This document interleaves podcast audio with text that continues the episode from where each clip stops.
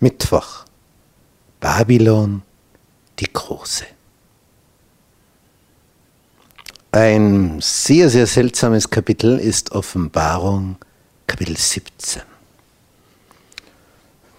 Da kommt einer von den sieben Engeln, die die sieben Schalen hatten, und sagt zu Johannes, komm, ich zeig dir was, nämlich das Gericht über die große Hure, die an vielen Wassern sitzt. Wir hatten in Offenbarung 12 die reine Frau, die Gemeinde, die echten Nachfolger Jesu. Und hier ist jetzt eine Hure, die geht also fremd, ist ein Bild, geistlich gesehen, betet andere Götter an. Und er brachte mich im Geist in die Wüste, heißt es in Vers 3, und ich sah eine Frau auf einem scharlachroten Tier sitzen.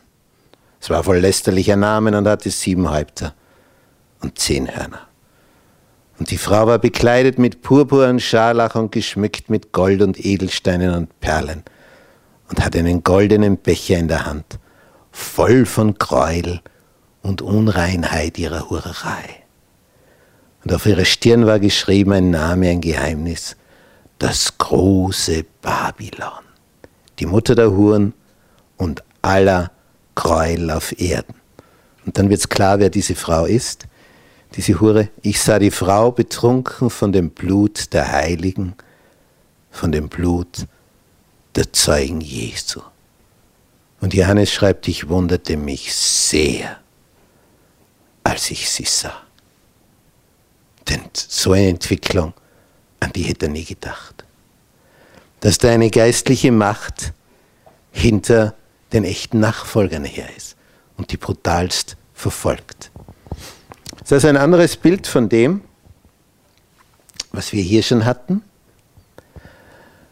Und wenn wir hier auf unserer Karte tausend Jahre abendländischer Geschichte nun das so verfolgen, die Entwicklung des Staates der Hure, das große Babylon, das was die Heiligen verfolgt hat, das ist also das Papsttum. Und das Papsttum bekam 754 hier erstmals Landbesitz, den sogenannten Kirchenstaat. Das ist hier dieses violette Gebilde. Mitten in Italien, wie so ein Gürtel, der den Stiefel hier umschließt. Dann Ungefähr 150 Jahre später ist das ein bisschen kleiner geworden. Oben haben wir immer die Jahreszahl. Wir gehen in die Richtung, so wandern wir durch die Jahrhunderte hindurch. Tausend Jahre lang. Hier sehen wir, ist schon wieder recht dick geworden, der Kirchenstaat. Der Papst ist also nicht nur Kirchenoberhaupt, sondern auch Staatsoberhaupt. Und so sehen wir zur Zeit der Reformation, wie groß der Kirchenstaat war. Am Ende des Dreißigjährigen Krieges, dann am Ende des Siebenjährigen Krieges und hier nachdem Napoleon besiegt war, 1815.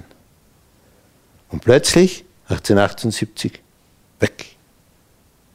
Das heißt, er war nicht weg, sondern jetzt ist der Kirchenstaat 1870 zusammengeschrumpft auf 48 Hektar, also Bauernhofgröße. Der kleinste Staat auf diesem Planeten unter den knapp 200 Staaten. Diese Entwicklung, die wir da über 1000 Jahre hindurch sehen, also 1000 Jahre ein ziemlich respektabler Kirchenstaat, das ist die eine Sache die territoriale, der Landbesitz. Und das andere ist der Einfluss auf Andersgläubige. Die große Hure hat dafür gesorgt, sie wird als Babylon bezeichnet, Verwirrung, dass es eine Vielfalt von Glaubensrichtungen gibt. Und alle sind sie falsch. Sie ist die große Hure und die und hat viele Töchter gezeugt. Eine Kette von Religionsgemeinschaften in ihrem Schlepptau, alle in derselben untreue Linie. Und darum wird hier in Offenbarung 17 das Gericht über die große Hure gezeigt. Die Abrechnung. Johannes ist erstaunt, dass die berauscht war vom Blut der Heiligen. Aber dann sieht er, die bekommt ihre Strafe. Und zwar sehr bald und sehr plötzlich. Bis morgen.